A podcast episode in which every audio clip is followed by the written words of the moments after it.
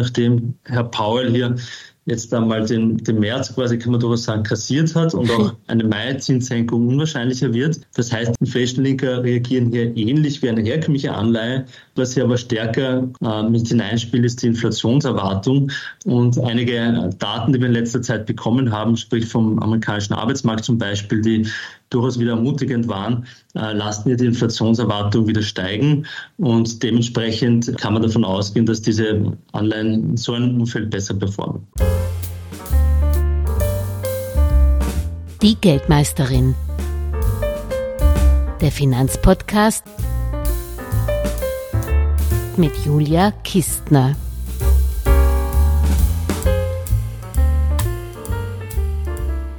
Ja, Herr Hansmann, herzlich willkommen bei der Geldmeisterin. Und nachdem Sie zum ersten Mal auf dem Kanal sind, würde ich Sie bitten, sich kurz der Community vorzustellen. Sehr gerne. Mein Name ist Clemens Hansmann. Ich leite das Anleihenteam der Gutmann Kapitalanlagegesellschaft. Begonnen habe ich bei einer Großbank Mitte der Nullerjahre mit Office und habe dann 2010 als Fondsmanager bei Gutmann begonnen. Im Jahr 2017 bin ich äh, ins Fondsmanagement einer deutschen Versicherungsgesellschaft gewechselt um dann zwei Jahre später zu Gutmann zurückzukehren. Und seitdem darf ich diese Funktion ausführen. Ja, wunderbar. Und Ihr Thema sind ja Anleihen und hier würde ich gern die inflationsgeschützten Anleihen mal herausnehmen. Bevor wir da in die Tiefe eingehen, könnten Sie kurz sagen, was eigentlich inflationsgeschützte Anleihen sind und welche Spielarten es gibt? Nun, inflationsgebundene Anleihen sind eine, eine besondere Art von festverzinslichen Wertpapieren, die darauf ausgelegt sind, Anleger vor Inflation zu schützen. Im Gegensatz zu herkömmlichen Anleihen, bei denen der Zinskupon und der Nennwert, sprich die, der Rückzahlungsbetrag festgelegt sind, passen sich diese Werte bei inflationsgebundenen Anleihen an die Inflation an. Mhm. Das bedeutet, dass Sie bei Fälligkeit der Anleihe den ursprünglichen Wert zuzüglich der Inflation zurückerhalten. Auch die Zinszahlungen sind äh, normalerweise inflationsgebunden und sie werden auch auf den angepassten Nennwert berechnet, sodass man bei steigenden Preisen einen realen Zinsertrag erzielt. Ja. Ähm, die inflationsindexierten Anleihen ähneln bezüglich ihrer Zinsausschüttung einer variablen verzinsten Anleihe mit dem Unterschied, dass zusätzlich auch äh, Kapitalrückzahlungen je nach Inflationsentwicklung unterschiedlich hoch ausfallen äh, kann.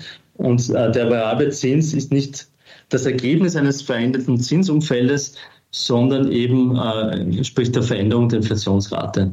Ja, und warum sollten wir eigentlich jetzt gerade über Inflation Linker sprechen, wo doch die Inflation gerade in den letzten Monaten stark zurückgeht? Um inflationsgebundene Anleihen mit, mit nominalen Staatsanleihen äh, zu vergleichen und, und ihren relativen Wert zu bestimmen, äh, müssen Anle Anleger die Differenz zwischen nominalen Renditen und realen Renditen beachten. Das sind die sogenannten Break-Even-Inflationsraten.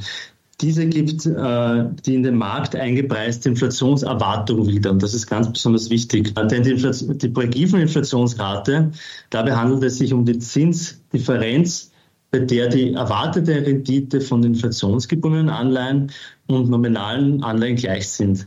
Äh, wenn die tatsächliche Inflationsrate während der Laufzeit der Anleihe höher ist als die Break-Even-Inflationsrate, dann würden Anleger dieser Instrumente eine höhere Rendite erzielen und gleichzeitig ein geringeres Inflationsrisiko eingehen. Wir haben bei uns schon traditionell schon immer einen sehr hohen Anteil dieser Instrumente im Portfolio gehabt.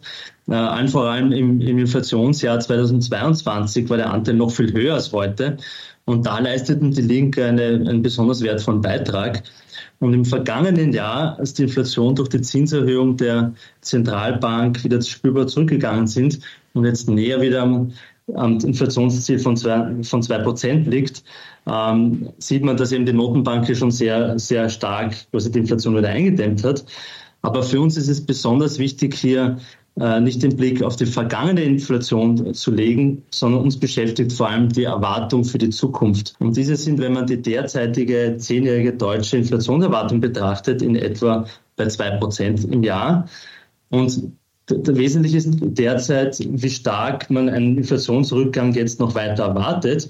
Und unsere Erwartungshaltung ist, dass wir nicht mehr auf das Niveau von zum Beispiel vor Corona zurückkommen wird. denn es haben sich ja durchaus einige Parameter am Markt verschoben, die, die längerfristig inflationär wirken. Zum Beispiel die geopolitischen Risiken, Protektionismus, politische Unstabilität, äh, die der Globalisierung generell entgegenwirken und zusätzlich eine Knappheit am Arbeitsmarkt, die hier mit reinspielt, aber auch ganz besonders die, die Anpassungskosten zum Beispiel äh, infolge der Klimakrise führen zum Preisauftrieb. Und all das wird und kann inflationär wirken. Mhm. Dann, wenn ich Sie dann richtig verstanden habe, Sie glauben einfach, dass der Markt die Inflation unterschätzt. Also sie geht, wenn ich Sie richtig verstanden habe, von zwei Prozent sind in solchen Inflation-Linkern eingepreist und Sie gehen davon ein, dass das viel zu wenig ist und da sind Inflation-Linker derzeit attraktiv. Ist das richtig so? Sie sind jetzt wieder attraktiver, nachdem Sie letztes Jahr mit dem Rückgang der, der, der Inflation und vor allem dem starken Reagieren der Notenbanken hier einen Teil im Vorjahr, also nämlich im 22er, beigetragen haben und jetzt wieder auf einem Niveau sind, das dem langfristigen Ziel der Notenbank entspricht, nämlich zwei Prozent und eben diese Break-Even-Inflation derzeit bei zwei Prozent liegt, sollte es dazu kommen, dass die Inflation höher reinkommt als, als dieser Wert von 2%, dann werden, werden Inflation Linker einen, einen positiven Beitrag zur Performance haben. Von welcher Rate gehen Sie denn aus, damit Sie sagen, okay, 2% ist zu wenig, unserer Meinung nach? Im Prinzip ist es so, dass, die, dass es ja nur reicht, wenn es leicht darüber ist. Wir gehen nicht von einem Inflationsschock aus, wie wir es eben äh, zu Beginn 22 erlebt haben der auch natürlich von den Notenbanken gewissermaßen verschuldet war, weil sie sehr, sehr spät reagiert haben. Ähm, also das ist jetzt nicht unser Basisszenario, aber wie schon erwähnt, dass es einige Faktoren am Markt gibt, die inflationär wirken können, langfristig gesehen uns die zur Überzeugung gebracht hat, dass wir den Inflation jetzt wieder etwas aufstocken und, und es durchaus eine, ein, ein wichtiger Baustein in unserem Portfolio wieder ist.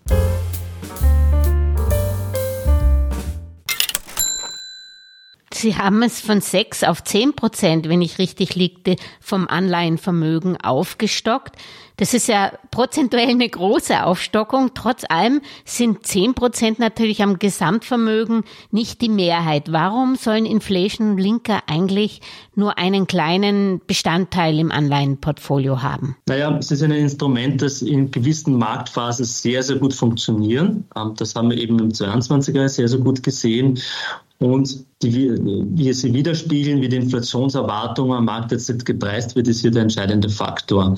Wenn wir davon ausgehen, dass die Inflation nicht mehr auf dieses disinflationäre, fast schon deflationäre Umfeld zurückgeht, wie wir es vor der Corona-Pandemie hatten, ähm, dann wird die Rolle dieser Linker wieder eine stärkere sein ähm, und dementsprechend ist eine Gewichtung hier gerechtfertigt. Jetzt nur auf dieses Instrument zu setzen, das eben, wie schon gesagt, in gewissen Marktphasen extrem gut und stark funktioniert, äh, wäre zu viel des Guten. Auch hier muss man quasi einen breiter Portfolio-Kontext sehen und, und hier eine, eine gesunde Beimischung finden, je nach Marktmeinung mal mehr, mal weniger. In welchen Marktphasen, vielleicht können wir das nochmal äh, betonen, funktionieren diese Inflation Linker besonders gut? Besonders gut funktionieren sie, wenn die Inflation nach oben überrascht. Das heißt, egal wo die Quelle her ist, ob das jetzt nach der Pandemie war, dass hier Nachzieheffekte waren und sehr stark die Nachfrage angezogen ist und dementsprechend die Lieferketten auch nicht funktioniert haben, die Inflation gestiegen ist. Hinzu kam ja noch ein Energiepreisschock äh, durch den Russland-Feldzug äh, in der Ukraine der hier inflationstreibend war. Also das sind Umfelder, wo, wo diese Anleihen extrem gut funktionieren. Ähm, aber auch, wenn die Inflation nur leicht über dem Ziel liegt und die Erwartung eben äh, das nicht ganz widerspiegelt, ähm, sind das Instrumente, die sehr, sehr gut hier einen realen Werterhalt äh, liefern können. Von, von letzterer Annahme gehen Sie jetzt aus? Wenn das ist derzeit unsere Annahme. Ähm, das heißt, wir gehen nicht davon aus, dass wir wieder in ein deflationäres Umfeld kommen. Dann wären das nicht die Instrumente der Wahl, äh, weil man hier ja quasi nicht dann den äh, den realen Werterhalt äh, auch mit einer herkömmlichen Anleihe auch sehr, sehr gut abdecken kann. Sie haben schon erklärt, die Inflation Linker, der Name Nomen ist Omen, folgt der Inflation, also praktisch der Wert wird der Inflationsrate angepasst, also steigt mit der Inflationsrate. Ist es richtig, dass man sich da an dem Verbraucherpreisindex praktisch hält und da zweimal Anpassungen im Jahr macht? Oder was sind denn da so die typischen ähm, Benchmarks und welche solltet, wo sollte man da eigentlich aufpassen, welche Benchmarks da gewählt werden? Ähm, der, der genaue Mechanismus zur Berechnung der Zahlungen äh, kann bei den verschiedenen Emittenten sehr unterschiedlich sein. Äh, wichtig ist, dass man zuerst schaut, auf welchen Inflationsindex äh, diese Anleihe referenziert. Bei deutschen äh, inflationsgebundenen Anleihen ist es zum Beispiel der harmonisierte Verbraucherpreisindex ex äh, Tabak der Eurozone, also sprich Deutschland schaut sich auf die gesamte Eurozone. Bei italienischen Inflation-Linkern ist es so, dass hier die italienische Inflationsrate herangezogen wird. Und der Verlauf des Referenzindex im Zeitverlauf ist quasi das Maß dafür, um wie viel die Preise seit Emission äh, der Anleihe gestiegen sind. Das heißt, wie hoch die Inflation zwischen beiden Zeitpunkten tatsächlich gewesen ist. Äh, dafür wird in der Praxis äh, dann eine sogenannte Index Ratio täglich berechnet. Äh, das ist das Indexverhältnis. Das ist quasi die fundamentale Brücke zwischen der realen und der nominellen äh, Welt, ähm, die hier quasi in den täglichen Preisen, die Preisfindung mit einberechnet wird.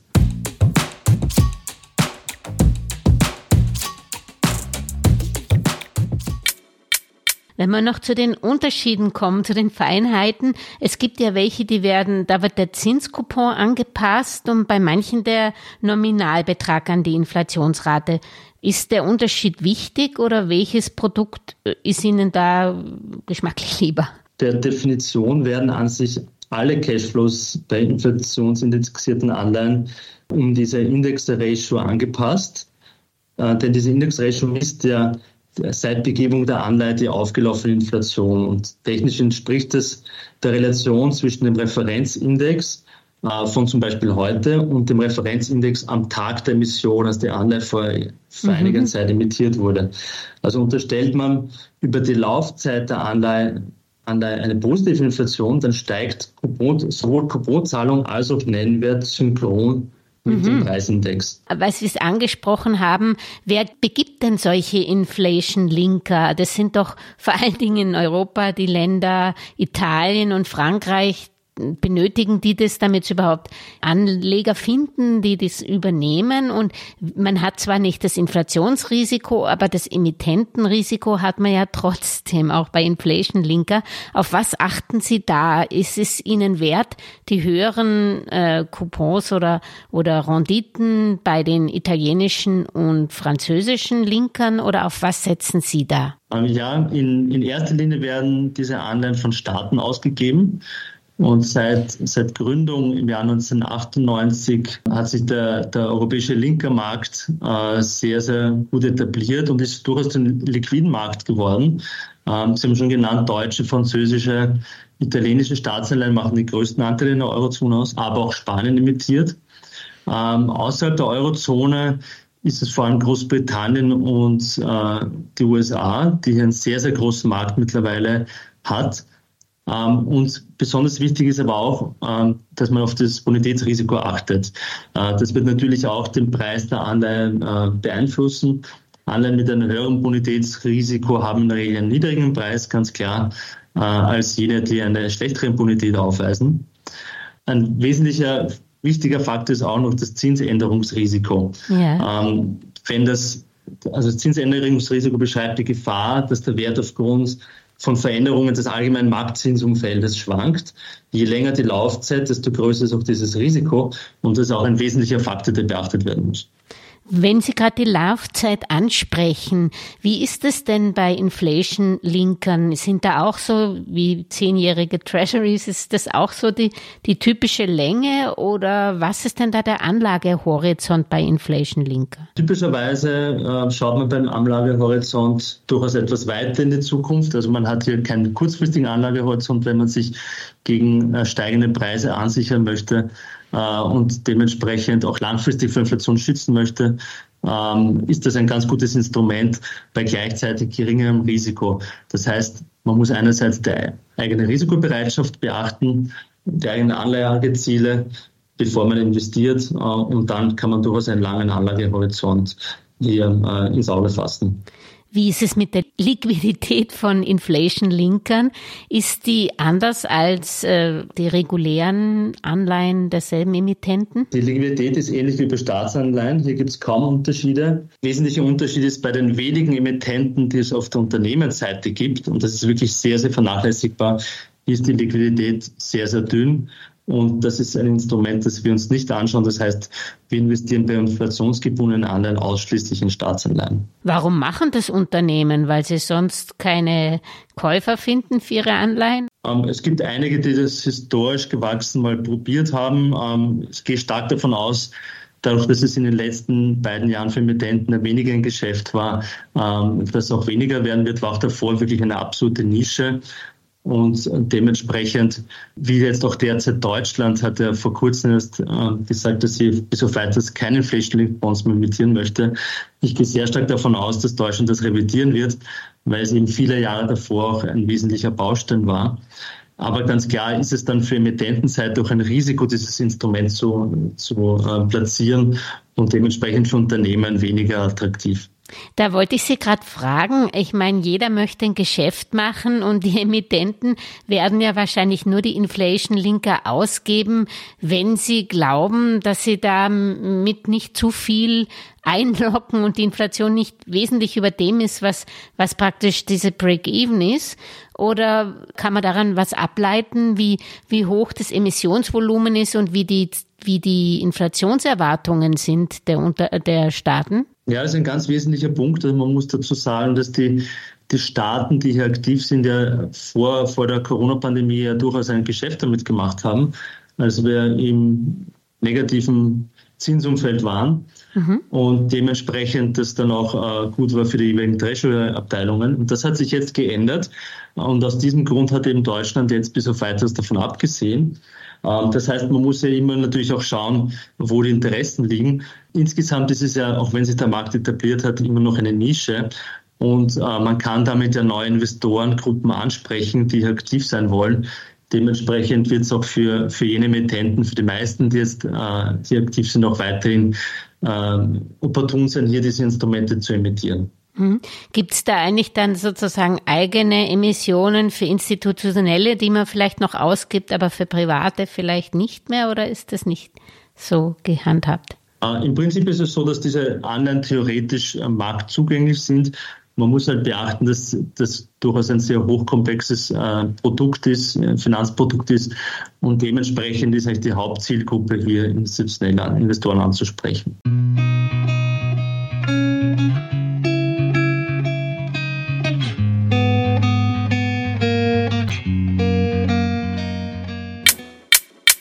Nochmal das Instrument zu verstehen, also wenn ich jetzt einen Inflation-Linker kaufe, muss ich nicht gleich schockiert sein, dass die Verzinsung niedriger ist. Ähm, diese Differenz ist eben dann diese Break-Evens-Inflation zu gleichförmigen Anleihen, die keinen Inflationsschutz haben. Und da sieht man dann, welche Inflation angenommen wird in den, vom Markt in den nächsten Jahren. Ja, also der Kauf an sich hat schon seine Tücken weil er im Preis quasi diese Index-Ratio, die ich zuvor beschrieben habe, nicht berücksichtigt ist. Das heißt, der tatsächliche Kaufpreis hier ein Vielfaches höher sein kann, als äh, tatsächlich im Clean-Preis ausgewiesen wird. Das heißt, das ist ein Instrument, wo man wirklich ganz genau schauen muss, äh, welchen Zinssatz, zu welchem Zinssatz und zu welchem break man hier handelt. Und äh, man muss sich da schon sehr, sehr im Detail damit beschäftigen.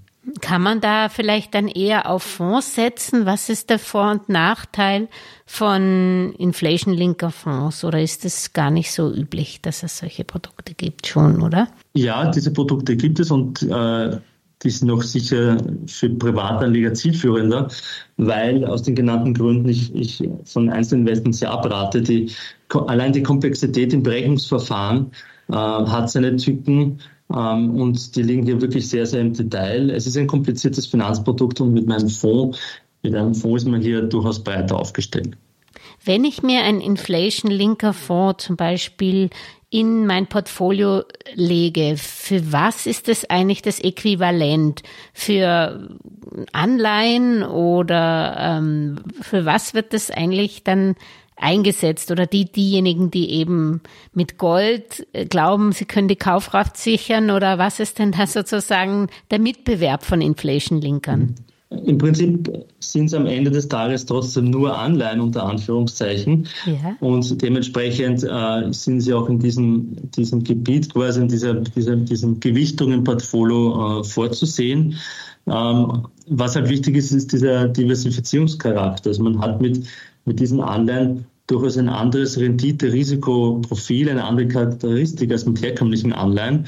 Und dementsprechend ist es für uns auch ein wesentliches Mittel, um sich breiter aufzustellen und zu diversifizieren. Mhm.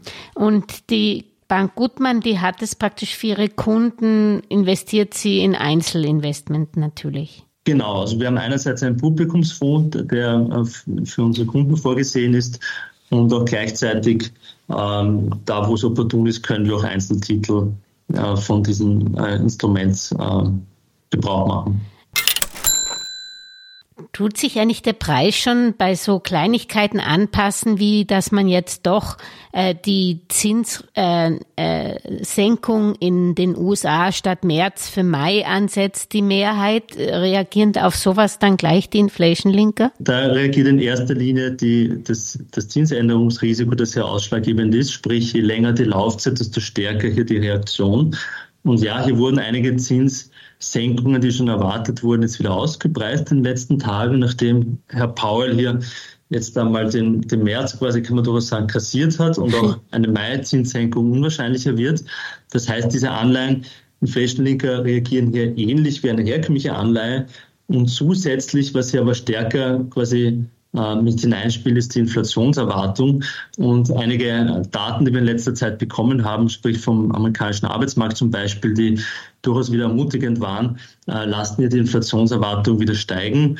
Und dementsprechend äh, ist das in diesem Umfeld derzeit ein dämpfender Charakter, wenn die Inflationserwartung wieder steigen würde und gleichzeitig hier Zinssenkungen ausgepreist werden, ähm, kann man davon ausgehen, dass diese Anleihen in so einem Umfeld besser performen.